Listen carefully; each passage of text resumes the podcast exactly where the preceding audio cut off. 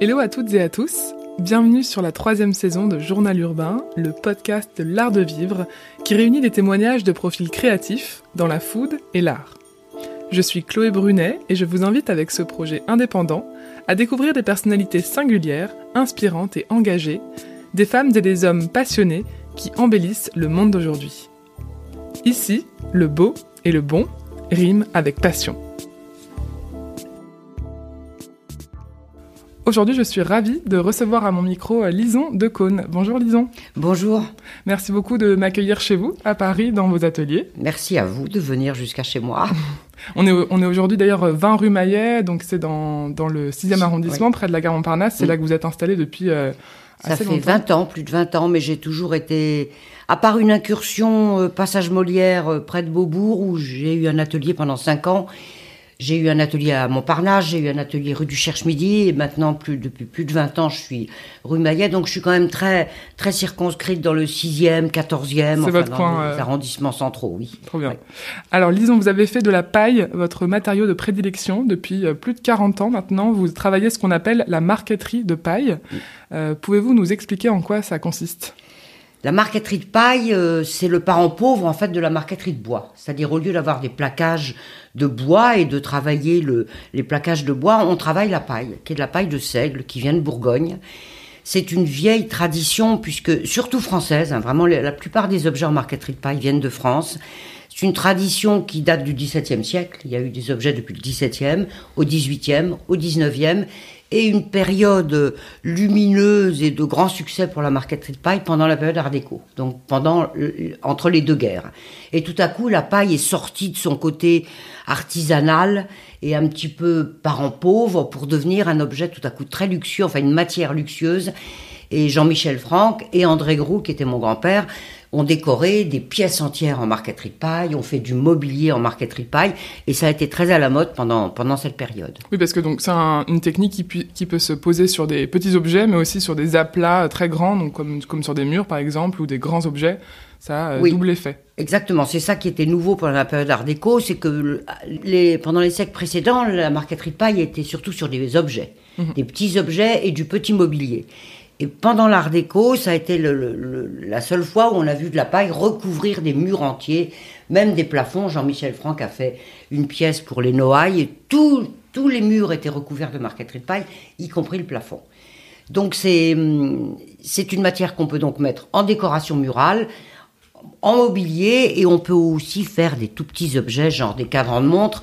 Mais moi, je fais pas ça. Moi, je suis vraiment spécialisée dans mon atelier sur les grandes surfaces parce que je trouve que c'est là où la paille se, se, se prête le mieux à, à la luminosité, au chatoiement qu'elle a. C'est sur des, des grandes surfaces. D'accord. Et alors vous parliez euh, en commençant de, de- du fait que ce soit de la paille de seigle qui est, euh, qui est cultivée en Bourgogne. Ça démarre du coup par de l'agriculture, hein, ce- cette technique. Est-ce que vous pouvez nous expliquer les étapes justement du, du démarrage de la culture de, de la paille euh, jusqu'à vos ateliers?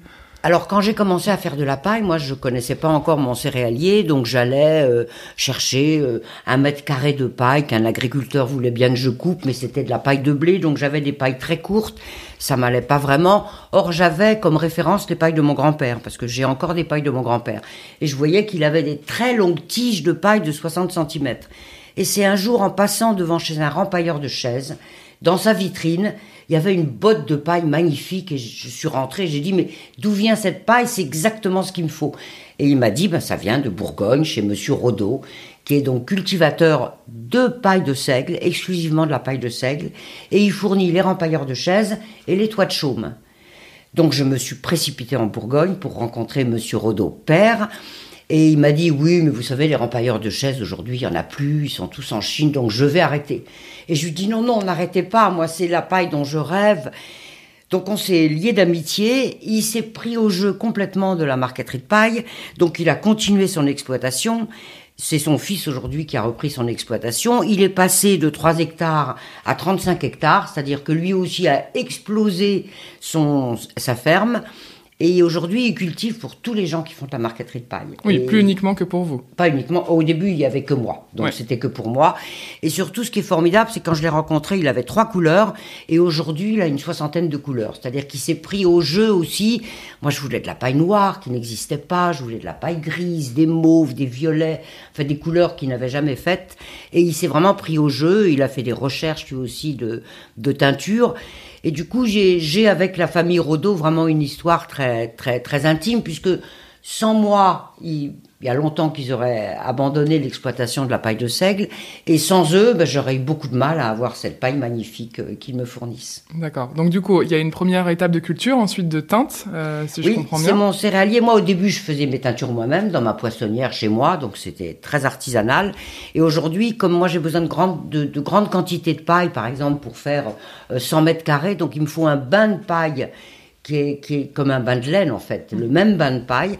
Donc c'est mon céréalier aujourd'hui qui fait, qui fait la plupart des teintes. D'accord. Et alors une fois qu'on a fait la teinte de la paille, quelles sont les étapes euh, quand euh, Alors la elle paille est séchée, il faut la faire sécher puisque pour teindre, on, on met la paille dans des très grands bacs, euh, dans de l'eau avec les teintures sous un feu de bois. Ensuite, il, il fait égoutter sa paille, il la fait sécher. Ensuite, très long travail, il doit couper entre les nœuds de la paille. Que la paille, il y a des nœuds. Oui. Donc il coupe entre, entre les nœuds de la paille, il fait des, des bottes de paille Pour avoir des tiges parfaites, pour avoir droite. des tiges parfaites sans nœuds. Le grain n'est pas utilisé puisque ma paille est fauchée avant que le grain soit mûr, puisque nous, ce qui nous intéresse, c'est la qualité de la tige. Donc le grain n'est pas utilisé. Et donc une fois qu'il a fait ses bottes de paille, il met un élastique autour et il me les envoie par la poste. C'est assez léger. Donc je reçois euh, régulièrement des cartons entiers de, de, de paille que j'ai commandés euh, à Jean-Luc Rodeau. Ok. Et alors après, comment on fait pour euh, appliquer cette paille qui est en, qui est en tube pour Ah. sur un meuble ou sur un aplat un Alors on ouvre la paille. On l'ouvre avec l'ongle et on l'aplatit avec un outil qu'on appelle une langue de chat ou avec un marteau à plaquer. Et donc on a un ruban plat. Et donc c'est ce ruban qu'on va marqueter comme un frisage de bois en fait, bord à bord. Et la qualité extraordinaire de la paille, c'est qu'elle est composée de silice. Et la silice est un matériau très dur, et c'est la silice qui donne le côté brillant à la paille. C'est-à-dire qu'on ne met jamais de vernis sur de la paille. C'est le vernis naturel de la silice qui donne ce, ce miroitement et cette lumière de la paille. Ok. Donc les objets qu'on peut voir de vous sont euh, complètement naturels. euh, c'est la paille euh, à l'état pur. Exactement. La seule, le seul moment où il y a eu une intervention, c'est chimique, si on peut dire, c'est pour la teinture, puisqu'on emploie des teintures pour tissu. Mais sinon, il y a le champ est cultivé à l'ancienne, il n'y a pas de pesticides. La paille, elle est, elle est séchée directement sur les champs. Ensuite, elle est mise en botte, euh, en hutte, comme ça, comme, comme avant, comme avant qu'il y ait des machines qui fassent des rouleaux. Et euh, ensuite, elle arrive ici, elle est écrasée, collée, nettoyée. Il n'y a aucune adjonction chimique euh, sur, euh, sur la marqueterie de paille. Donc la qualité de la paille est hyper importante dans le processus créatif euh, Ouais. et dans la technique. Hyper la, la qualité est hyper importante et c'est aussi ce qui nous rend tributaires du temps, un petit peu comme le vin. S'il a plu au moment de la récolte, s'il pleut au moment où la paille doit sécher sur le champ, on a chaque année des pailles de qualité différentes. D'accord. Cette année, elle est bonne. L'année dernière, c'était pas une bonne récolte, donc euh, mon céréalier a puisé dans ses réserves pour nous fournir des, des fagots de paille. Donc vraiment, on dépend du temps, du moment où, où il va moissonner. C'est vraiment un matériau naturel. Après, j'imagine que vous avez un peu de stock quand même. Alors, j'ai un énorme stock, énorme stock. oui, parce que je, je préfère toujours prendre de l'avance, mais mon, mon céréalier Jean-Luc Rodeau, lui aussi, a des très grands hangars dans lesquels il peut, sto- il peut stocker sa paille. Et il, il stocke de la paille pour nous aussi dans, dans ces hangars. Ok, donc même s'il fait pas beau pendant trois, trois années consécutives, euh, Trois années consécutives, ça va être difficile, mais bon, je croise les doigts en général. Euh, Cette année, par exemple, la récolte va être très bonne, donc euh, non, non, je, je suis assez confiante. Et donc là, quand vous expliquiez donc, que la, la tige euh, s'ouvre avec l'ongle et qu'ensuite, on, grâce à une langue de chat, on en fait un ruban, euh, on imagine très bien les heures de travail qu'il peut y avoir derrière euh, chaque réalisation. C'est minutieux, il, faut être patient. Quelles sont les qualités pour vous, euh, pour un, un bon euh, marketeur de paille, euh, et notamment pour vos équipes qui vous Oui, alors d'abord, il faut, il faut tomber amoureux de cette matière. Il y a des gens qui trouvent ça très beau, mais qui n'ont pas de plaisir à travailler cette matière. Il faut vraiment aimer cette matière avec ses exigences, parce qu'il y a des pailles plus dures que d'autres. Il y en a qui s'écrasent moins bien, il y en a qui sont plus cassantes. Voilà, il faut savoir qu'on travaille une matière naturelle. Donc, d'abord, aimer cette matière, la patience et de la précision. Voilà. patience, passion, pour moi, c'est les, les deux maîtres mots de, de mon métier. En tout cas, de ce qui me fait, de ce qui me fait vivre dans, dans ce métier. Et est-ce qu'aujourd'hui, il existe une formation en marqueterie de paille? Alors aujourd'hui, il y a quelques écoles, euh, des écoles d'ébénistes qui font une petite formation, une introduction à la marqueterie de paille à Boule, euh, à Revel, à Saint-Luc. Donc il y a des écoles d'ébénistes euh, qui, qui enseignent les, les- les rudiments de la marqueterie de paille, mais en fait la vraie formation, elle se fait à l'atelier. Oui, sur le terrain, euh, on apprend. Alors c'est souvent des gens qui, qui ont déjà une formation d'ébéniste, Oui, qui ont vous des. CAP d'ébéniste, de menuiserie, de marqueterie, mais vraiment souvent ils découvrent la paille à l'atelier. Et combien d'heures, alors vous allez me dire, ça dépend de l'objet, mais combien d'heures il y a derrière un projet? Alors euh, peut-être vous pouvez me donner des exemples aussi de réalisations que vous faites, euh, d'un coffret à un aplat sur un mur. Combien d'heures de travail et combien de personnes travaillent à chaque fois sur Alors chaque je vais projet vous donner une idée qui est, qui est assez simple. Pour un mètre carré de marqueterie de paille droite, c'est-à-dire la, la façon la plus simple de la coller, il faut quatre jours. Donc c'est très long. Et pour le mobilier, c'est c'est difficile de donner un nombre de temps parce que ça va dépendre du mobilier, ça Bien va sûr. dépendre du motif. Moi, je refais pas mal de coffrets euh, très précieux comme ça, inspirés des papiers peints de mon grand-père. Et là, c'est des, des heures et des heures de travail que je compte même pas en fait. C'est, c'est très difficile de compter euh, les heures de travail sur un, sur un objet où il y a une marqueterie assez compliquée. Oui, bien sûr. Voilà. Alors, vous venez de sortir un livre autobiographique euh, intitulé Lison de Cône, la paille en héritage, dans lequel vous retracez tout votre parcours personnel et professionnel, de la présentation des membres de votre famille à la naissance de vos deux filles, en passant par vos études de relure et la découverte de l'artisanat d'art. Qu'est-ce que ça fait, Lison, d'avoir euh, toute sa vie retracée dans un livre, euh, 200 pages avec des images intimes de votre famille, mais également d'un grand nombre de vos travaux de paille, euh, de vos débuts à vos réalisations plus récentes? En fait, euh, j'ai écrit un livre sur la marqueterie de paille en 1992 aux éditions de l'Amateur et ensuite il a été ré- ré- réimprimé aux éditions Vial et puis il est épuisé. Et donc j'ai appelé les éditions Vial et l'Amateur en disant est-ce qu'il y a une possibilité de le rééditer? Ils m'ont dit non. Je me suis dit bon qu'est-ce que je fais? Est-ce que je refais un livre sur la marqueterie de paille, exclusivement l'historique de la marqueterie de paille? Et c'est ma fille Pauline qui travaille avec moi maintenant depuis presque dix ans, qui m'a dit non, non, maman, ça suffit, la marqueterie de paille, t'as dit tout ce que t'avais à dire, fais un livre sur toi. Et c'est vrai que l'idée me serait pas venue de faire un livre sur moi, donc j'ai décidé de faire un livre qui est un parcours intime, mais toujours lié à la marqueterie de paille. Pourquoi je suis sur la paille depuis 40 ans? Pourquoi, euh, pourquoi ça marche aujourd'hui, alors qu'au début ça a été difficile Vraiment un livre beaucoup plus personnel, mais toujours lié à la marqueterie de paille. Et est-ce que ça a été simple d'écrire ce livre? Parce que j'imagine que ça, ça a dû euh, faire remonter beaucoup de souvenirs. Euh, oui, c'était simple d'abord parce que j'ai été aidée par Nadine Coleno qui, qui est venue m'interviewer, qui a interviewé, euh, je l'ai envoyé interviewer plein de gens de ma famille ou des, des, des décorateurs avec qui je travaille, donc elle a pu euh, comme ça récolter plein de plein de on-dit sur moi et ensuite elle a tout mis en forme.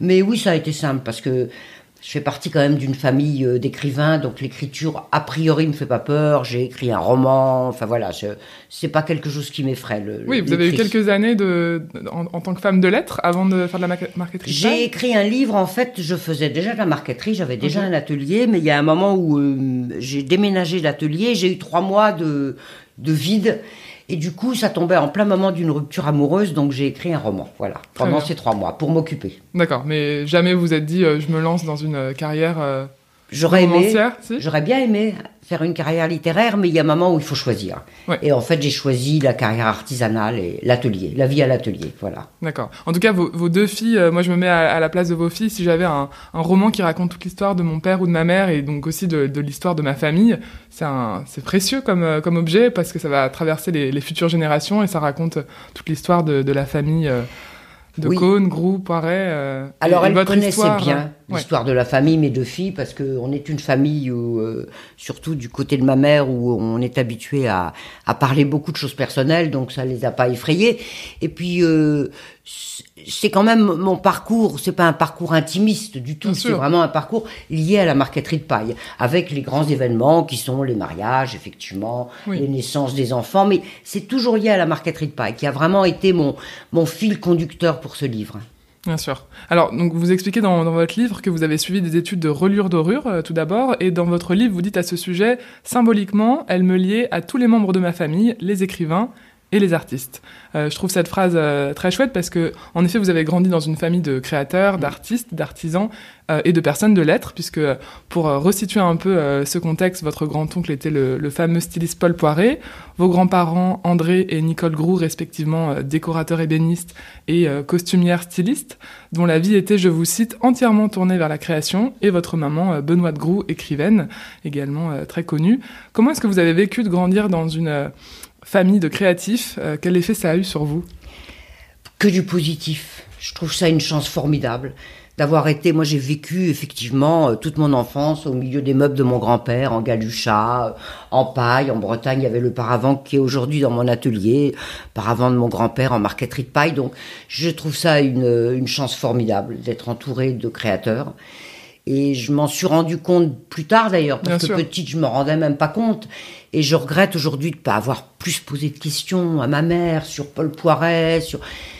Enfin, c'est magnifique. On allait, j'allais souvent chez Boivin avec ma mère, les bijoutiers Boivin, parce que c'était tenu par la, par la, la sœur de ma grand-mère. Enfin voilà, c'était une évidence d'être entouré de ces créateurs. C'était, c'est assez magnifique plus le côté ensuite euh, écrivain et littéraire avec mon beau-père Paul Guimard, ma mère. Non, non, moi, c'est que de la chance pour moi. Et vous avez été baigné, j'imagine, en étant enfant, dans des, dans des intérieurs avec des beaux objets, avec vraiment de la création. J'imagine, les, les conversations, c'est pas les mêmes quand on a des parents, peut-être, euh, qui travaillent dans un bureau, que des personnes qui créent euh, à longueur de journée, que ce soit des textes, mais aussi des objets. Oui, enfin, les objets, c'était... Hum, on en parlait moins d'abord parce qu'à l'époque, dans les années 60, 50, ça n'avait plus grande valeur. L'art déco est redevenu à la mode dans les années 70, 80. Donc les meubles étaient là, en galucha de mon grand-père, mais à la limite, personne ne les remarquait. Mais mon grand-père, quand j'étais jeune, venait, venait à la maison et comme il savait que j'étais très manuel, moi j'ai toujours tricoté, brodé, crocheté, fait des tapis, enfin j'avais toujours les mains occupées. Mon grand-père, je me souviens, m'avait apporté de la paille et j'ai collé mon, premier livre, ma première paille sur un livre blanc, comme ça, sur la couverture d'un livre. Donc j'avais un intérêt pour ça. Et puis j'allais voir mon grand-père dans son, dans son atelier. Ma grand-mère avait son atelier de couture au-dessus, où j'ai aussi euh, euh, fait de la couture avec les petites mains de l'atelier, mais ça m'intéressait beaucoup moins que, que la matière de mon grand-père. Le côté le côté colle, l'odeur de la colle, les outils, c'est c'est trop lent pour moi la couture. J'aimais mieux être dans l'atelier de mon grand-père que dans l'atelier de couture de ma grand-mère. D'accord. Et à quoi est-ce que vous rêviez quand vous étiez enfant euh, de faire plus tard justement? Est-ce que vous envisagez direct de faire euh, quelque chose comme votre grand-père ou euh? Non, j'avais aucune idée. Je voulais faire médecine. Ok. Bon, j'aurais adoré être médecin, mais bon, il se trouve que j'étais très nulle en maths, donc ça s'est pas orienté de cette façon-là. Et après mon bac, effectivement, je me suis demandé qu'est-ce que je vais faire? Et c'est ma mère qui a eu l'idée de m'emmener à l'Union centrale des arts décoratifs, qui était rue Beethoven à l'époque, où mon grand-père avait été professeur. Et donc, euh, on a été voir, là, voir tout ce qu'il proposait, et relure, dorure. Effectivement, relure, je me suis dit, ah oui, de la relure, parce que j'avais toujours vu chez moi des relures de mon grand-père en marqueterie de paille, donc ça me rapprochait de mon, de mon grand-père et effectivement aussi du côté euh, euh, beau livre. Donc pendant toutes mes études de reliure, j'ai pris chez mes parents des beaux livres, des éditions originales pour les relier. Donc c'était mes deux mondes qui se réunissaient dans la reliure. Donc euh, j'ai beaucoup aimé ça, la reliure. En plus, ça apprend vraiment la précision. D'accord, donc dès, dès, que vous avez commencé vos études de reliure, c'était une évidence que vous étiez à, à votre place? Oui, c'était très bien, mais ça me suffisait pas. Parce qu'au début, surtout, tant qu'on n'a pas un nom dans la reliure, on fait beaucoup de reliures pas très intéressantes. Euh, on fait les commandes qui, qui, qu'on vous demande et c'est pas très excitant. Et donc, parallèlement à ça, j'ai commencé à m'intéresser vraiment à l'art déco, donc au mobilier de mon grand-père. Et j'ai commencé à m'intéresser au galucha, à la paille, bien sûr, et au parchemin. Et je me suis dit, mais c'est des matières magnifiques. J'ai été voir les antiquaires leur disant voilà, je suis la petite fille d'André Groux, je travaille ces trois matières, et je suis arrivée comme le messie, parce qu'à l'époque, personne ne restaurait les objets en marqueterie de paille, personne ne restaurait le galucha, et quasiment personne ne faisait du parchemin.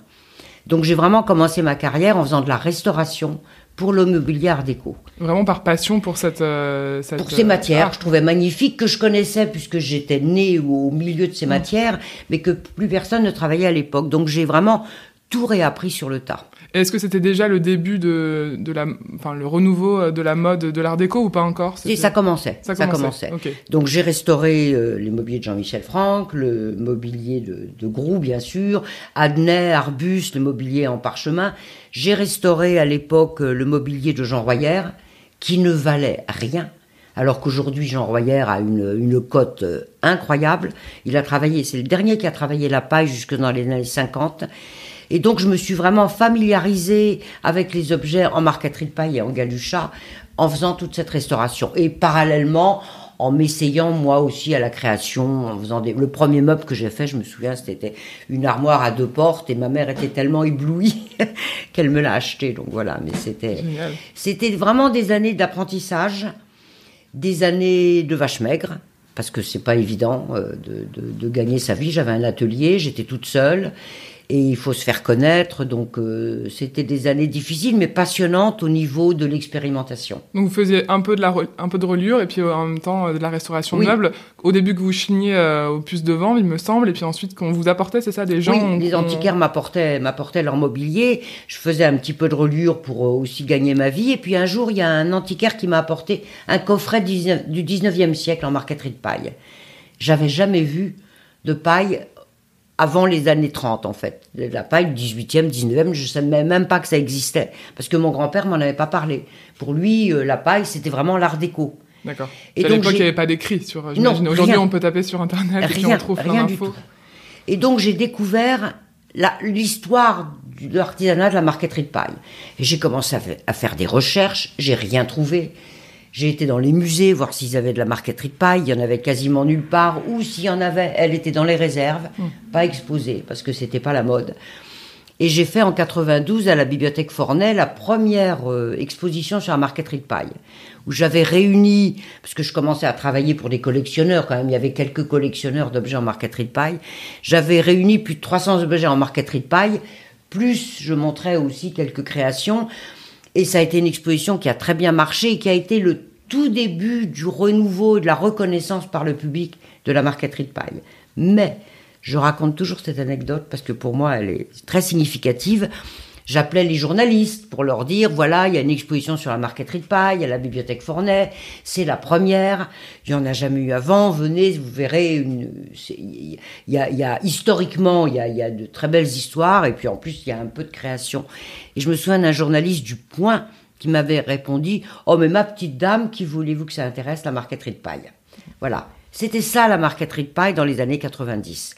Méconnue, pas d'intérêt, toujours ce côté euh, marqueterie du pauvre, parce que la paille, c'est synonyme de quelque chose d'ordinaire, d'humble, de pauvre. Ça n'avait pas du tout encore atteint cette association aujourd'hui qui est avec le luxe, parce qu'aujourd'hui la paille est associée au luxe. Oui, parce que quand on voit le, rendu final d'un objet ou d'un mur en marqueterie de paille, c'est incroyable. Mais ça a été un long chemin avant de, de, de faire comprendre aux décorateurs, puisque c'est quand même eux mes, premiers, mes premiers clients, de leur faire comprendre d'abord qu'on pouvait de nouveau travailler la marqueterie paille et de façon très contemporaine, pas faire uniquement des meubles comme ce qui avait été fait pendant l'art déco.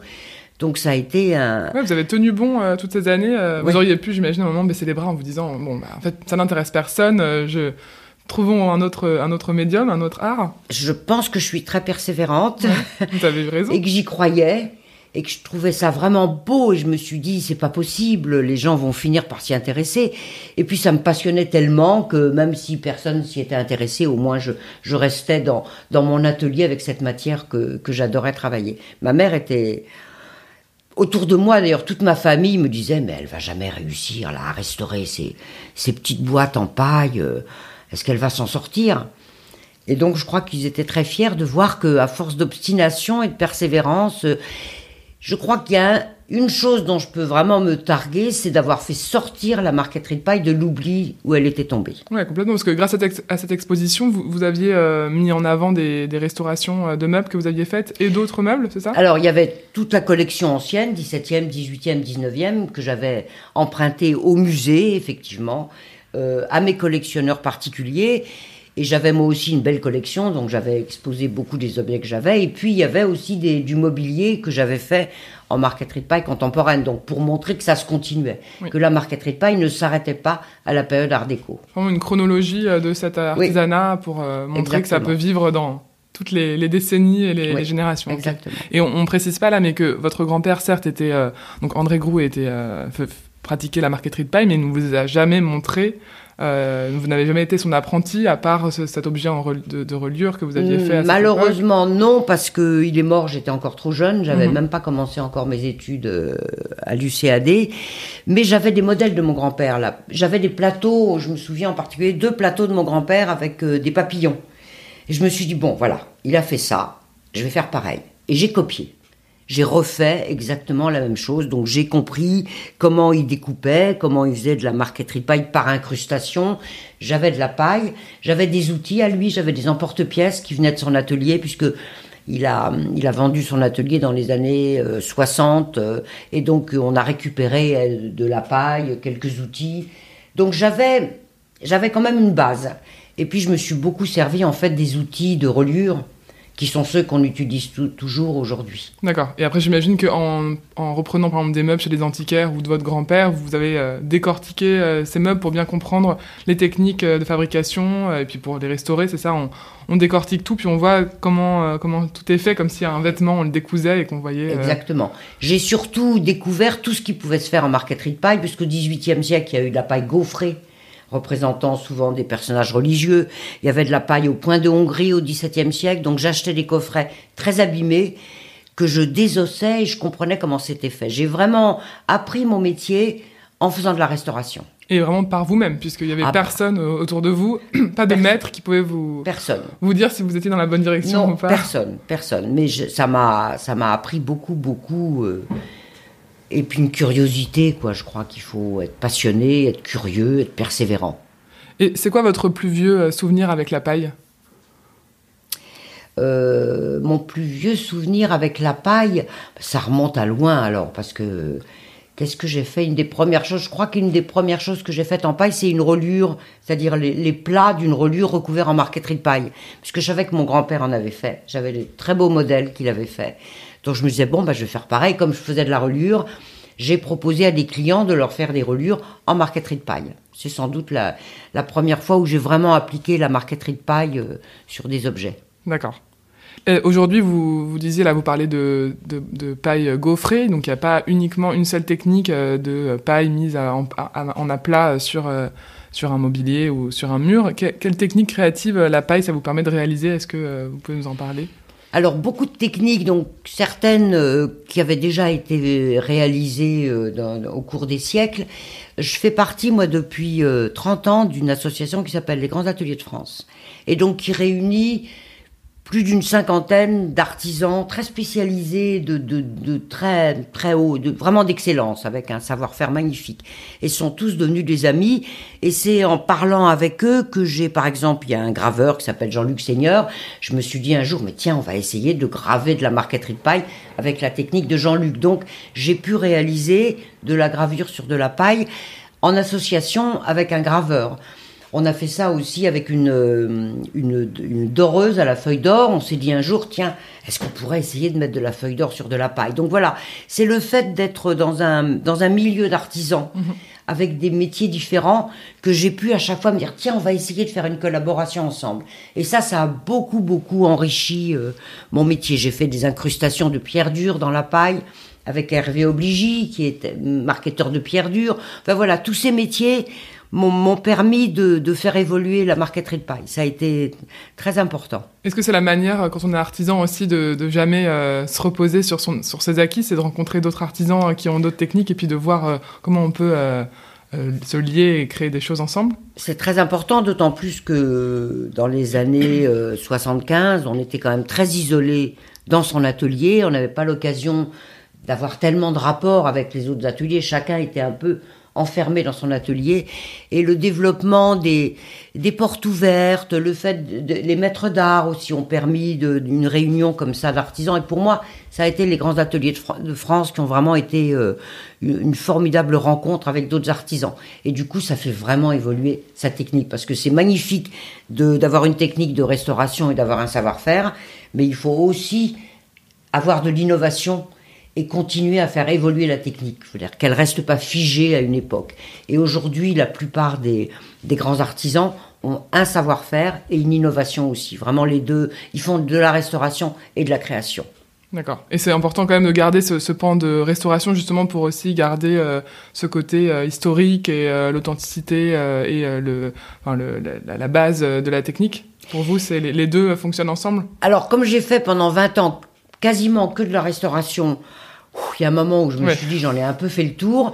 Cela dit, quand. Alors, le mobilier déco, je continue à le restaurer parce que ça me passionne. C'est soit du mobilier de mon grand-père, soit Jean-Michel Franck, soit Royer. Donc tout On ça, je continue à vous amener euh, des oui, meubles. Oui, bah, je suis quasiment la seule à faire de la restauration. Les ateliers aujourd'hui qui font de la marqueterie de paille, ils font de la création. D'accord. Je crois être un des seuls ateliers qui travaillent la marqueterie de paille et qui font aussi de la restauration. Et si une cliente m'amène une petite boîte en marqueterie de paille du 19e qui est très abîmée, mais à laquelle elle tient beaucoup pour des raisons sentimentales, je restaure. D'accord. Je résiste pas. Donc quand même. Euh, oui. Vous gardez un pied un petit oui, peu oui, dans, parce que c'est, oui, oui, c'est, je, je, garde un pied, mais j'avais une grosse collection de marqueterie de paille et j'ai tout vendu, par exemple, il y a, il y a six ans, voilà, pour tourner la page de la restauration. Aujourd'hui, je fais vraiment de la création. Oui, on en parlera juste après. Euh, là, juste avant, on parlait donc de votre famille. Vous venez d'une famille de créateurs, mais des créateurs connus et reconnus dans leur domaine. Euh, on peut dire que la famille Poiré, Groux, Decaune est loin d'être inconnue du grand public. Euh, on, on les citait juste avant. Et ce même pour les générations qui ont suivi la vôtre. Hein. Euh, dans votre livre, j'ai retenu cette phrase qui résume bien cette situation. Vous dites héritière et congénère de trois générations de personnalités qui occupèrent et occupent des places de choix dans leur époque. Je considère cela comme une chance et je réalise que cela m'a à la fois donné confiance en moi et humilité. Parmi tous ces noms prestigieux, Lison de Cône, restauratrice de marqueterie de paille, ne pesait pas lourd. Je m'amuse parfois à imaginer le jour où l'on demandera à Antoine s'il est parent de Lison de Cône. Ça m'a fait euh, beaucoup sourire et vraiment, est-ce que cette situation n'est jamais arrivée, euh, Antoine euh, On ne lui a jamais demandé s'il était Alors votre, on commence aujourd'hui où vraiment suis un peu au, au sommet de, de, de, mon métier. On commence à demander mais est-ce que vous avez un rapport avec Lison de Cône ah. Donc ça me réjouit. Super. Mais c'est une chance d'avoir un nom, un nom connu parce qu'effectivement, on se souvient plus facilement de mon nom parce qu'il y a, y, a, y a ce de Cône. Et moi j'ai des, j'ai des des élèves avec qui j'étais en pension ou au lycée qui se souviennent de mon nom. Parce que Lison de Cône, c'était connu. Il y avait mon père qui était Georges de Cône, donc qui était journaliste, qui était très connu. Ensuite, il y a eu Antoine, donc c'est plutôt une chance. Oui, je peux vraiment pas cracher là-dessus. Oui, parce que maintenant, chance. vous avez quand même fait votre place, euh, fait votre trou, comme on dit, dans, dans votre domaine, Alors, mais, voilà. Euh, voilà, qui est assez large, dans, dans l'artistique, dans, dans l'artistique, dans l'architecture, dans le design. Oui. Antoine, il a, voilà, il a un autre, euh, il est connu aussi dans son domaine. Oui, oui. Et, et c'est super de voir que vous avez aussi fait votre place. Oui, oui, on a fait une signature euh, dimanche dernier à Agnières tous les deux, et les gens disaient mais vous avez un rapport. Vous voyez Antoine de Cône, Lison de Cône, on était côte à côte. Je dis bah oui, on est frères et sœurs. Ah, donc les gens sont étonnés, c'est, c'est amusant. En plus, on a, on a de très bons rapports, on s'entend très bien tous. Donc c'est, non, non, c'est, qu'une chance. Je peux vraiment. Et comment ça a été peut-être au début quand on, vous avez démarré la marqueterie de paille Voilà, votre maman, vos grands-parents, votre frère, euh, chacun, j'imagine peut-être votre frère à l'époque n'était pas encore euh, ce qu'il est aujourd'hui, mais euh, comment on se fait une place dans une famille où finalement il y, a, presque que des célébrités dans leur, dans leur domaine euh, Est-ce que ça a été difficile pour vous de vous dire il faut que je me fasse un nom moi aussi si je veux exister ou oui, je me disais, j'espère que je vais réussir euh, dans ce métier, à réussir à en vivre un jour. Ma mère était très fière et très contente parce qu'elle disait, ah là là, si mon, mon père avait vu que tu reprenais le flambeau, il aurait été tellement heureux parce qu'il est mort à une époque où l'art déco n'avait, n'avait plus la cote et il pensait qu'il était complètement oublié. Donc elle était hum, très contente. Je me souviens qu'elle me disait, j'espère qu'il qu'il est là-bas au ciel, s'il y a un ciel, et qu'il puisse voir que tu restaures ses meubles et que tu fais vivre son nom je fais vraiment, moi je communique sur Groux. Je communique sur André Groux, mon grand-père, parce que c'est mon métier, c'est lui qui est, qui est la référence, qui est un peu mon ange tutélaire. Donc je communique sur André Groux, et parfois, si on va creuser un petit peu, euh, euh, il m'arrive de citer ma mère et les gens disent ah bon, c'est un rapport parce que les gens font pas forcément le rapport entre André Groux, décorateur, et Benoît de Groux, écrivaine. Donc euh, voilà, et puis après, si je vais plus loin, je vais de Cône et je parle de la famille de Cône. Je veux dire, c'est. Ouais, il y a, et y a puis du je peux dire aussi, et puis Paul Poiret, les Américains, quand je dis Paul Poiret, qui était mon grand-oncle, mais ils sont, ils sont figés parce que Paul Poiret, aux États-Unis, c'est une célébrité. Donc c'est, c'est une chance. Oui, vous l'avez pas, vous l'avez pas pris en tout cas comme une pression sur vos épaules en étant plus jeune, en vous disant bon, ok, faut, faut que j'assure. Non, Non. non, je suis pas très sensible à la pression en fait. Je croyais, je- je- ça m'intéressait, je voulais faire ça et je me suis lancée là-dedans avec une. Je crois que quand on se lance dans ces métiers d'artisanat, il faut avoir une grande confiance en soi. Ok. Ouais, parce que c'est pas évident.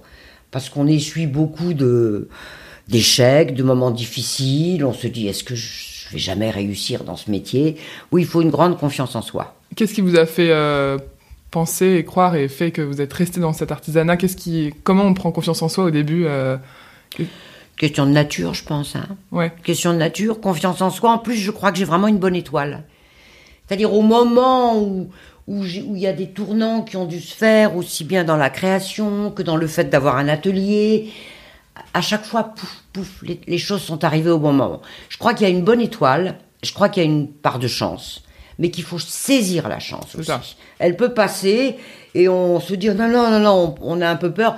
Moi, j'ai saisi tout ce qu'on m'a proposé. J'ai jamais dit non à personne. Oui, ça vous le dites aussi dans votre livre, on en parlera après, mais sur toutes vos réalisations, vous avez jamais dit non à n'importe quelle euh, proposition, peut-être parfois les Oui. plus euh, originales, de projet. Jamais dit non parce que faut dire oui, même si on ne sait pas comment on va le faire. Mm. Et après, on réfléchit et on trouve. Mais si on dit non, on se met juste un, un mur, on peut pas avancer. Donc il faut, c'est là où je dis qu'il faut une, une grande part de confiance en soi, se dire qu'on va réussir.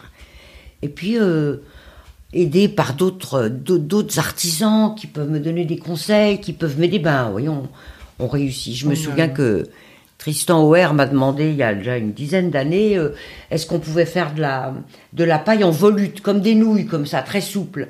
J'avais jamais fait ça parce que la paille, c'est toujours assez, c'est soit des incrustations de papillons ou, d'une fleur, par exemple, soit c'est toujours assez géométrique, les motifs en paille. Pourtant, le, le ruban, euh, une fois avant qu'il soit collé, Souple. est assez souple. Il est souple dans un sens, mais je peux pas le plier dans tous les sens, mon ruban. Donc il fallait faire quelque chose de souple, donc c'était pas du tout évident. J'ai dit oui, bien sûr, il n'y a pas de problème, on va réussir à le faire. Et après j'ai réfléchi, j'ai appelé mon copain Jean-Luc Seigneur qui est graveur, on a réfléchi ensemble, et puis on a trouvé la technique en faisant des emporte-pièces. Il m'a fait un moule pour pouvoir découper euh, mes petites volutes comme ça en courbe, et ensuite on les a réajustés. Enfin, on a trouvé, on a réussi à le faire et c'est magnifique. Et depuis, j'ai beaucoup, beaucoup de demandes de ce motif qui a un grand succès. Mais si j'avais dit ah non, je, ça s'est jamais fait, je vais pas réussir à le faire, c'était mort. Ouais, c'est la, en tout cas, c'est Bah la- oui. c'est la technique. Bah il, faut, oui. il faut toujours dire oui. Et Toujours après, dire on- oui et on trouve. Ça vous est déjà arrivé un jour de, de dire oui, puis finalement vous n'arrivez pas à faire la technique demandée? Eh ben non, Jamais? Jamais. Bon, je touche du bois que ça n'arrive jamais. Jamais, je touche du bois, mais jamais. Et puis, je, ça me paraît impossible. Je connais tellement ma matière. Oui. Je sais tellement qu'elle est vraiment susceptible d'être travaillée de façon différente. Et puis, j'ai tellement d'amis artisans qui vont pouvoir m'aider à dire, mais regarde, on va faire comme ça, on va, on va, on va associer nos savoir-faire, on va réussir à faire quelque chose qui ne s'est jamais fait avant. Non, j'ai, j'ai, pas peur. Bon, alors donc vous êtes ouverte euh, à tous les nouveaux challenges qui peuvent, euh, qui peuvent arriver dans les prochaines années. Absolument. Génial. Alors, du coup, euh, pour revenir sur votre frère, je pense que maintenant, comme vous disiez, vous n'avez rien à envier à Antoine puisque vous avez développé une grande notoriété euh, dans le monde du design en travaillant pour les plus grands noms, euh, en commençant par l'architecte Peter Marino qui vous a envoyé notamment aux États-Unis pour réaliser l'intérieur d'appartements luxueux.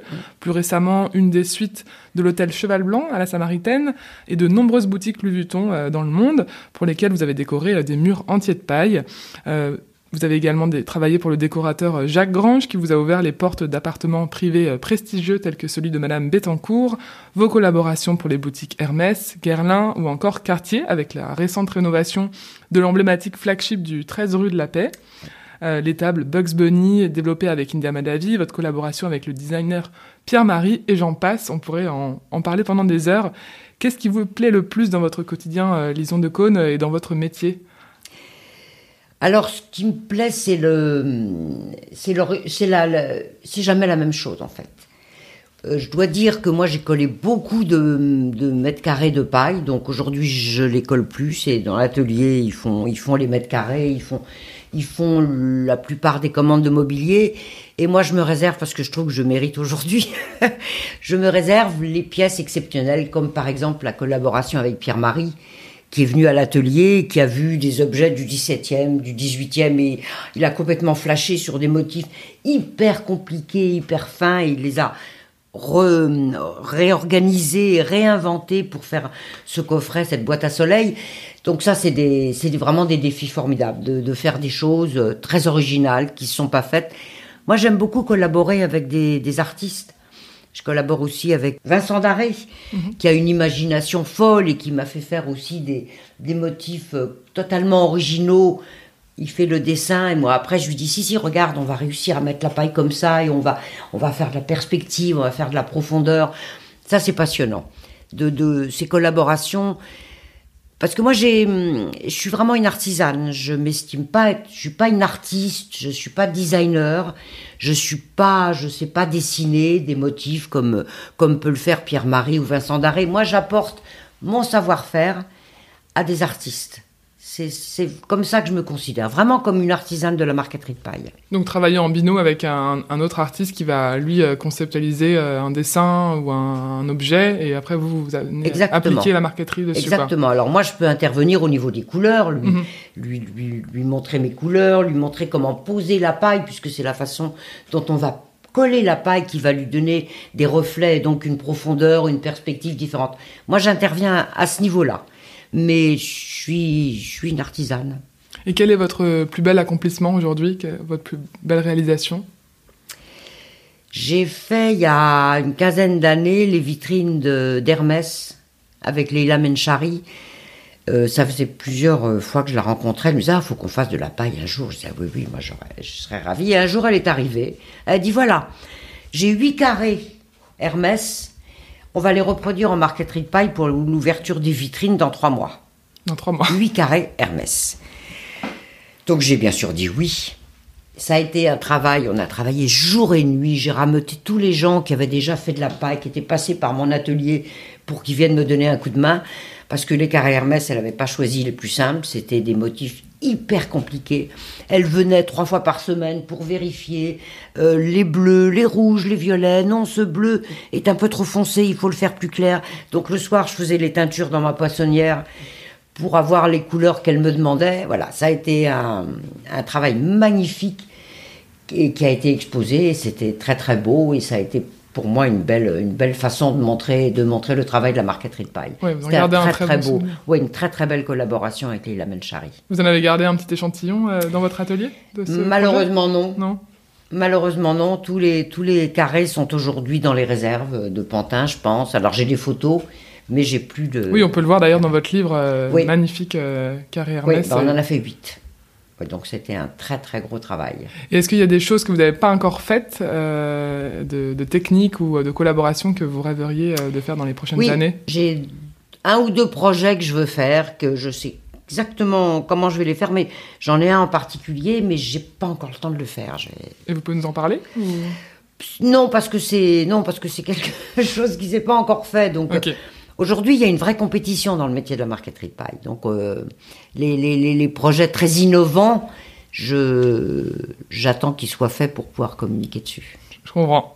Alors, comme vous le disiez, vous avez commencé par la restauration de meubles que vous avez pratiquée pendant 20 ans. Ensuite, euh, vous avez commencé à développer des projets pour des commandes euh, via des décorateurs euh, dès les années 70. Et puis, vous avez désormais ajouté une nouvelle corde à votre arc, on en parlait juste avant, en créant des œuvres originales et uniques en marqueterie de paille, les créations Lison de Cône. quelles sont vos, vos sources d'inspiration pour toutes ces créations, justement? Comment, comment est-ce que vous travaillez pour, pour ces réalisations-là? Je m'inspire beaucoup du végétal. Moi, j'adore ce qui est végétal, comme mon grand-père d'ailleurs, qui avait fait des études de, sciences naturelles, donc euh, il connaissait très bien la nature. Il a fait beaucoup de papillons, beaucoup de, pièces avec du végétal. Donc il a fait beaucoup de bouquets de fleurs, des trucs comme ça. Donc je dois dire, je dois dire que ça m'inspire beaucoup. Et je m'inspire de la nature, je m'inspire, euh, par exemple, j'avais été voir euh, une exposition sur les kimonos. Non, pas sur les kimonos, sur les saris. Et il y avait des tissus en sari absolument magnifiques, dont un en particulier qui m'avait complètement euh, impressionné. Donc j'ai pris une photo, je me suis dit, ça en paille, ça va être magnifique. Et c'était donc j'ai redessiné le, le sari, j'ai un peu changé les couleurs et j'en ai fait une table basse que j'ai appelée la table madras, qui était comme un tissage. De, de le sari était bien, bien sûr en soie tissée, moi je l'ai fait en marqueterie de paille. Voilà, par exemple, ça, ça peut m'inspirer. De temps en temps, je vois, je vois un motif géométrique ou un motif végétal que je trouve magnifique. Je prends une photo et après, j'essaye de le réadapter en marqueterie de paille. Donc, au, quotidien, vous travaillez sur des nouvelles créations euh, que, qui, voilà, qui sont euh, les vôtres Oui. Qui ne sont pas des commandes? C'est vraiment euh, maintenant Alors bébé. Euh... Malheureusement, j'ai pas le temps que de faire que des créations parce qu'il y a aussi des commandes où il faut que je mette la main à la pâte. Et puis quand il y a, en fait, l'occasion, quand il y a des salons, salon révélation, le salon à des matières d'art, c'est l'occasion pour moi de faire une création puisqu'on doit présenter des œuvres. Donc là, je suis obligée de faire une création, donc je suis obligée de me garder le temps pour faire une création. Donc les, le mobilier que j'ai fait euh, en création, c'est toujours pour des salons. D'accord. Est-ce que aussi en, inspiration, il y, a des, personnalités que vous, vous suivez euh, dans, le monde de l'art, mais pas forcément que dans le monde de l'art, euh, qui vous inspirent justement et avec qui, euh, alors soit vous, vous suivez leur parcours avec assiduité, ou alors avec qui vous avez envie un jour de, de collaborer et qui peuvent vous donner des idées pour des futures pièces Lison de Cône oui, c'est plus un hasard. Tout à coup, je, tombe sur quelque chose que je trouve magnifique. C'est des rencontres aussi, le fait d'avoir rencontré Vincent Daré, d'avoir rencontré Pierre-Marie, d'avoir rencontré euh, euh, des peintres aussi. Euh, je, m'inspire de tout, en fait. Oui, une fois que je suis... Oui, je m'inspire un peu de, de, tout ce que j'ai vu. En fait, j'ai l'impression que c'est comme une boîte qui est là, et puis quand je veux faire quelque chose... Je m'inspire aussi beaucoup des... mon grand-père a fait beaucoup de papier peint magnifique. Et là, j'ai le projet de, que j'ai commencé d'ailleurs, puisque j'en ai fait déjà deux, de faire une dizaine de coffrets, une dizaine de coffrets très luxueux, avec des interprétations des papiers peints de mon grand-père. En marqueterie de paille, du En coup, marqueterie de paille, bien sûr. D'accord. Alors, c'est forcément réinterprété, parce que j'ai pas les mêmes couleurs exactement, et puis parce qu'il y a des choses que je peux pas vraiment reproduire. En fait, le but c'est pas de reproduire, c'est de réinterpréter en marqueterie de paille, mais en partant d'un dessin de base qui est un dessin de mon grand-père. Et peut-être, j'imagine, en ajoutant une touche de modernité, peut-être par rapport à l'époque de votre grand-père. En plus, oui. Ça, c'est important pour vous euh, de, montrer que la marqueterie de paille, vous, vous, le mentionnez juste avant, mais euh, que ça s'inscrit aussi dans une modernité, que ça peut évoluer, euh, des collaborations avec des designers actuels, et de montrer que c'est pas uniquement réservé à l'art déco. Oui, et en même temps, en ce moment, c'est le, il y a un succès fou pour les, papiers peints de feuillage. Mhm. On voit partout des feuillages. Or, les, les, dessins pour les papiers peints qu'a fait mon grand-père, c'est beaucoup, beaucoup de feuillage, avec des oiseaux, avec euh, des papillons. Donc, c'est redevenu extrêmement à la mode. Donc, c'est génial. C'est bon, vous pouvez. le, cycle est, de retour. Exactement, c'est vraiment. Moi, je suis frappée aujourd'hui de la décoration murale et en particulier des papiers peints comme ça me fait souvent pas penser au papier peint de mon grand-père, quoi. C'est redevenu complètement à la mode. Donc ça tombe très bien parce que c'est ce que j'aime. Ouais, c'est super. Donc on, on, on, y revient, mais donc à vos débuts, euh, la marqueterie de paille était euh, dans l'oubli. Personne ne connaissait cet artisanat. Vous, vous l'avez évoqué. Vous avez beaucoup œuvré pour le faire émerger à nouveau en ouvrant au public euh, vos ateliers, en organisant des expositions telles que celle de la bibliothèque Forney. Euh, Aujourd'hui, le marché se développe. D'autres ateliers de paille ont vu le jour. C'est en grande partie, si ce n'est en toute partie, grâce à vous, puisque c'est certainement aussi des, des anciens apprentis qui sont passés par vos ateliers. Au sujet du développement de vos ateliers, vous dites dans votre livre J'ai collé suffisamment de mètres carrés de paille dans ma vie pour aujourd'hui faire ce qui me plaît. Euh, j'ai fait seul mes premiers chantiers, collant brin après brin des semaines durant, puis vint le jour où une commande fut livrée sans que j'ai touché une seule paille. Qu'est-ce que ça vous évoque, cette phrase? Eh ben, il y a, un passage, mais qu'ont beaucoup de mes amis artisans. Il y a un moment où euh, l'atelier s'étoffant, on a des gens qui travaillent, et il y a un moment où effectivement, euh, une commande, j'ai pas collé une paille. Et quand j'ai livré ma commande, j'ai eu un peu honte parce que je me suis dit, mais je mm. livre une commande, euh, disons, de cône. Mm. La facture, c'est disons de cône. Et j'ai pas collé de paille. Donc il y a un moment où il faut, il faut dépasser ça. Et je me souviens d'un ébéniste, euh, Michel Germont, qui est un très grand ébéniste, qui m'a dit, mais moi je suis plus à l'établi. Je suis en expertise. La plupart du temps, je suis en train de gérer mon atelier. Il faisait de la restauration de meubles pour les musées, des, des meubles 18e magnifiques. Et il dit, je, je n'interviens plus sur la pièce que je dois restaurer.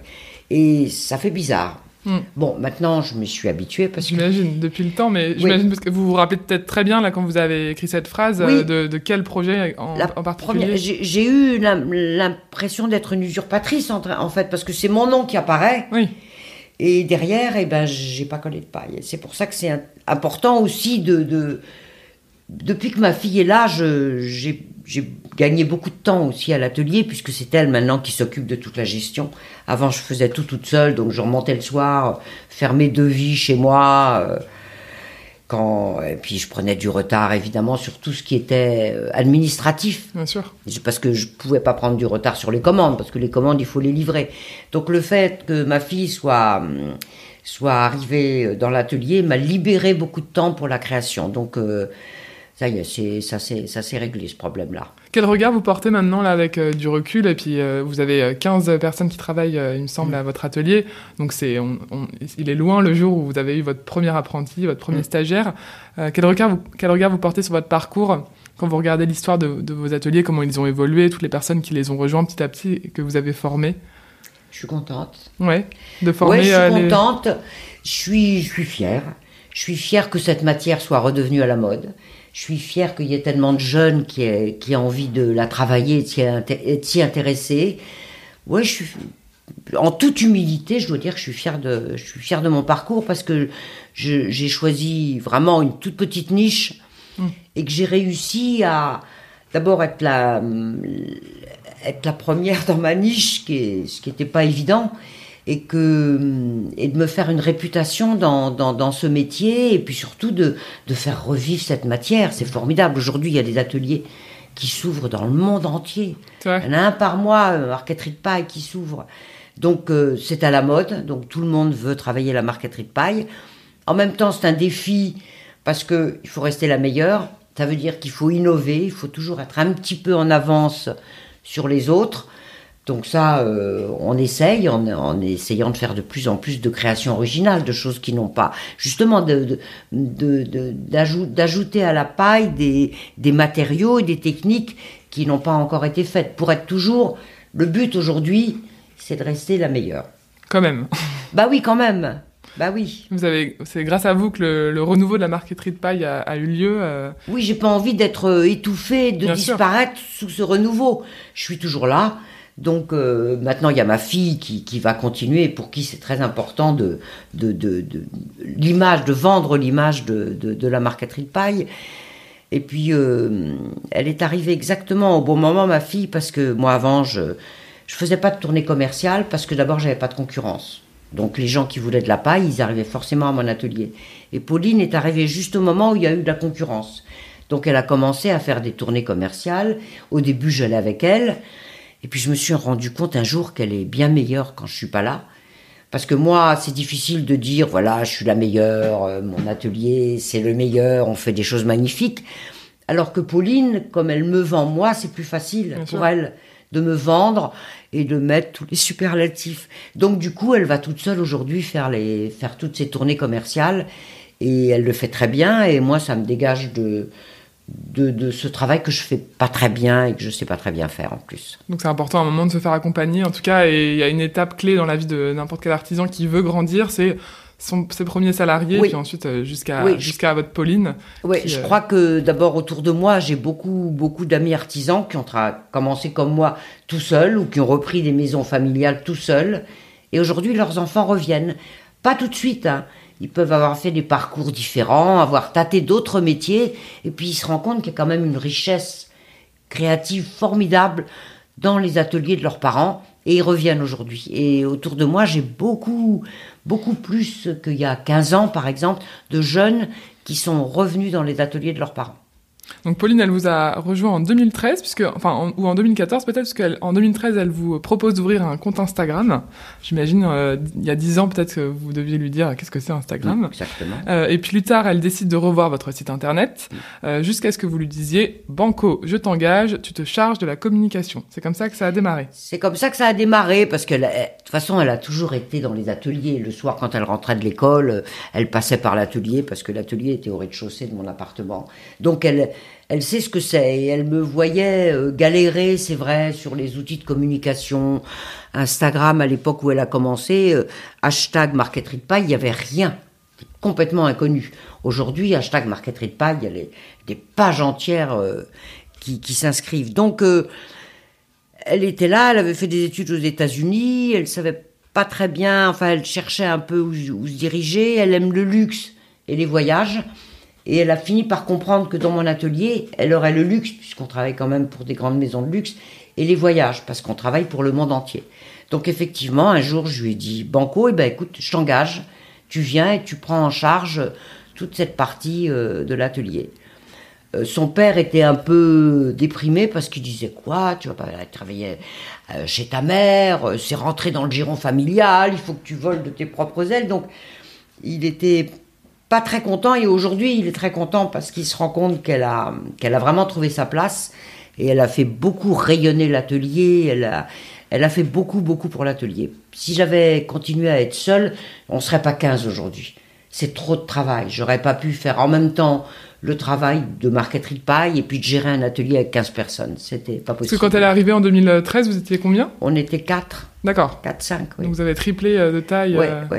Alors j'ai dans mon atelier Chan aussi, euh, qui, est, qui travaille avec 28 ans, depuis 28 ans avec moi, qui a encore entièrement été formé à l'atelier et qui s'occupe, qui est aujourd'hui chef d'atelier, donc qui s'occupe de toute la, la partie technique et de la production de l'atelier. Pauline s'occupe de tout ce qui... En fait, elle fait toute la gestion de l'atelier.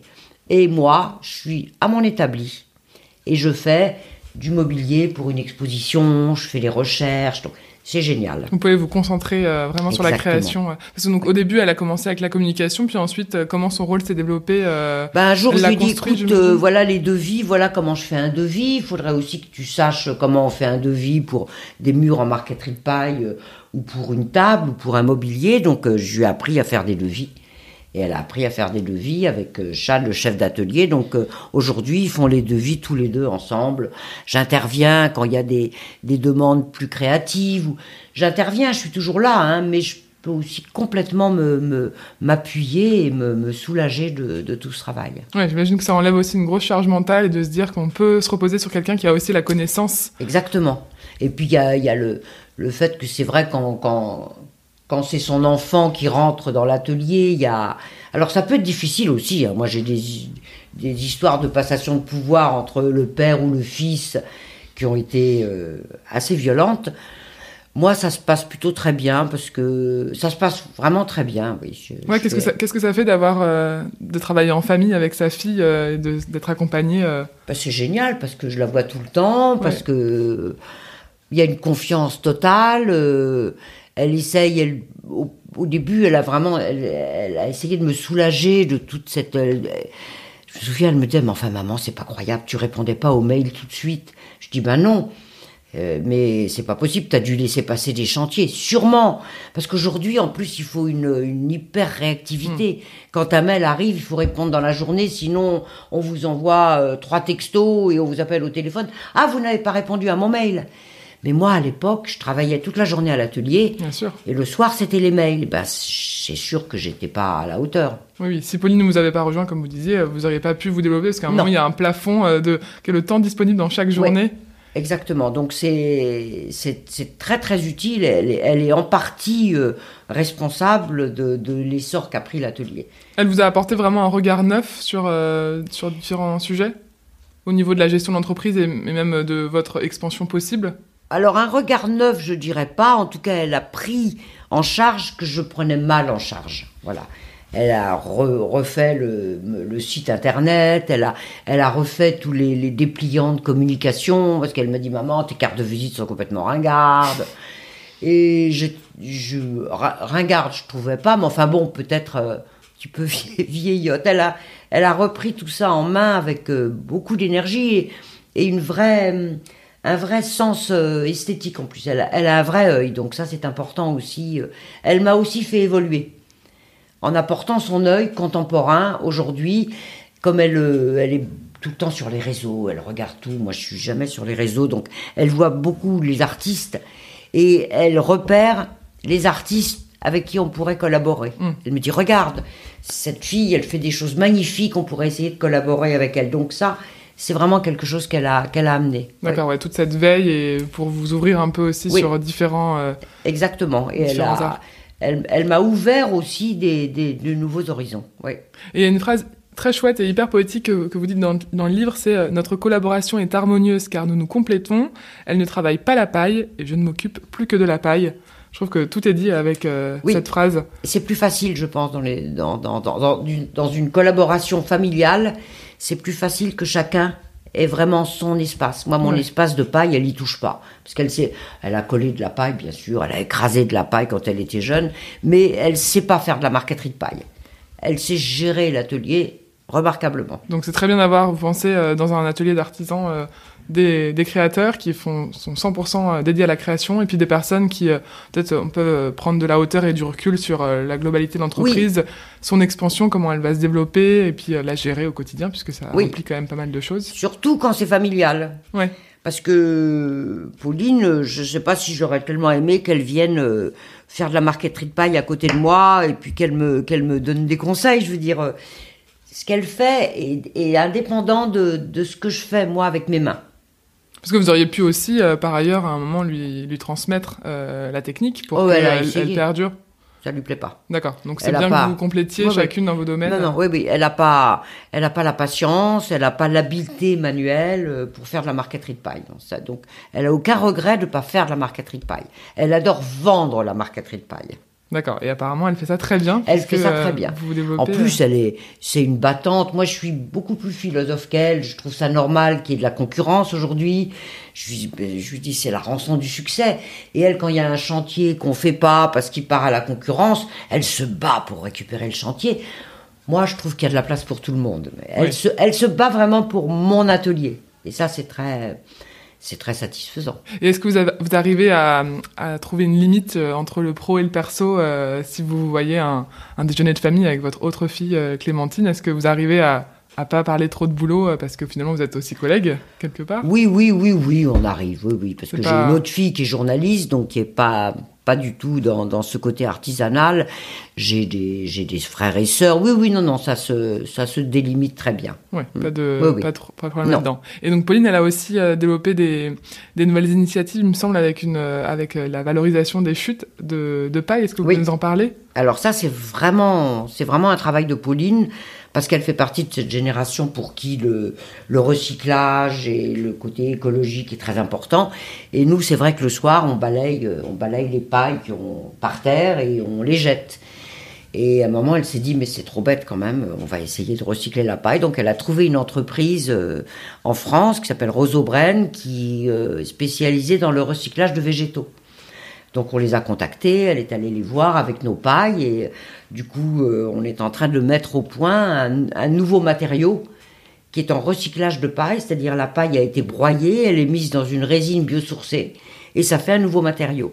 Donc on est en train de développer pour le proposer euh, euh, soit pour faire de, la- de l'ameublement, soit pour faire des, surfaces dans des cuisines. Voilà, c'est en train d'être développé, mais ça c'est ça c'est vraiment un apport euh, un apport de Pauline. Moi, j'aurais jamais eu le temps de m'occuper de ça. Ouais, et puis peut-être pas forcément eu l'idée euh, de, de, de- Et puis de parce que c'est très lié justement à cette génération des trentenaires aujourd'hui pour qui euh, il faut recycler. Elle nous embête. Elle nous a, elle a fait acheter à tout l'atelier des gourdes pour pas avoir des bouteilles d'eau. Enfin voilà, elle est très très très très euh, au fait de, de ce qu'il faut faire pour l'écologie. Mais je trouve ça très bien. hein. C'est en ça peut-être qu'elle a ce regard neuf justement dont je parlais. euh, elle apporte euh, voilà une, une autre manière, un autre prisme Oui, de, oui, de vue euh, est- sur des problématiques. Moi, j'aurais mon, mon atelier serait peut-être devenu un peu un peu figé. euh, elle a vraiment fait évoluer beaucoup les choses. Et quels sont vos souhaits, Lison de Cône, pour les pour le futur des ateliers? Continuer comme ça, continuer. Moi, vous, voyez bosser encore des à années. m'éclater dans, dans mes recherches, dans, dans les pièces un peu exceptionnelles que je vais faire. Et puis que que Pauline continue euh, à s'éclater elle aussi parce que je crois qu'elle euh, elle est, elle est heureuse, elle est contente et non moi le projet c'est que ça continue parce que je je trouve qu'on a vraiment réussi à, à trouver un bel équilibre et, et une belle euh, une belle démarche je veux dire le, le chemin qu'a fait mon atelier c'est c'est magnifique, donc je peux être que je peux être que ravie et satisfaite. vous pouvez être en tout cas très fière de tout ça et de votre fille euh, et de tout le développement de, des ateliers. On va finir par euh, les questions euh, traditionnelles de journal urbain qui sont les bonnes adresses food et art de mes invités qui me permettent de découvrir un peu mieux l'invité à travers des adresses qui, qui, lui ressemblent. Donc Lison de Cône, est-ce que vous aviez des adresses à nous partager côté nourriture et artistique Alors artistique. Euh, on collabore avec The Invisible Collection, qui ont une boutique rue Amélie, qui ont un showroom euh, à Londres, un autre showroom à New York. Donc on fait, on collabore avec des artistes qui éditent et avec qui on fait de la marqueterie de paille. Donc ça, je trouve ça une, un très bel endroit pour voir des pièces de créateurs. Moi, j'ai la chance d'être dans un quartier où j'ai la rue de Seine. La rue de Seine, il y a tous les antiquaires art déco.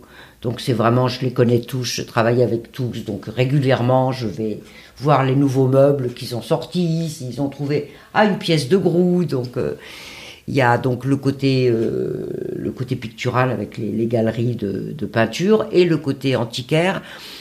J'habite tout à côté du musée Bourdelle qui fait souvent des très belles expositions. Il y avait une exposition de Cognier, Alain Cognier, François Cognier, enfin qui était magnifique. J'habite pas loin du musée Zatkin aussi que j'adore. Zatkin était un ami de, ma grand-mère. On, avait des, on avait des pièces de Zatkin euh, euh, chez, ma grand-mère. Euh, donc j'ai tous les musées autour, donc c'est formidable. Et puis je vous dis, tout Saint-Germain, quoi, où je peux trouver tout, tout le mobilier que j'aime, en particulier Art déco. Donc ça, c'est pour les arts. Je crois que je suis. D'abord, d'être à Paris, c'est vous faites beaucoup de musées et d'expositions ah euh, le week-end oui, oui, oui, je, vais, je vais voir beaucoup d'expositions à Beaubourg, au musée d'art moderne, enfin bon, dans, tous les musées. Et puis je fais beaucoup aussi les antiquaires. Mhm. Les antiquaires art déco, puisque c'est la période qui m'intéresse le plus. Et pour la nourriture, moi, comme je suis très. Pauline me dit, mais tu sors jamais de ton arrondissement. Oui, mais je trouve que j'ai tout dans mon arrondissement. Alors j'ai juste en face de, ma rue, la rue du Cherche-Midi, un restaurant que j'adore, c'est Joséphine, qui est un, vraiment un très très bon restaurant traditionnel où ils ont la meilleure omelette aux truffes du monde. Donc voilà, quand je fais un dîner un petit peu ou un déjeuner un petit peu spécial, j'adore aller là. Et j'ai tout à côté de, dans la, dans la rue Maillet, tout à côté de mon atelier, un restaurant qui s'appelle Ash Kitchen, qui est tenu par un japonais et qui fait une cuisine euh, fusion un peu entre la cuisine française et la cuisine japonaise, et c'est exceptionnel.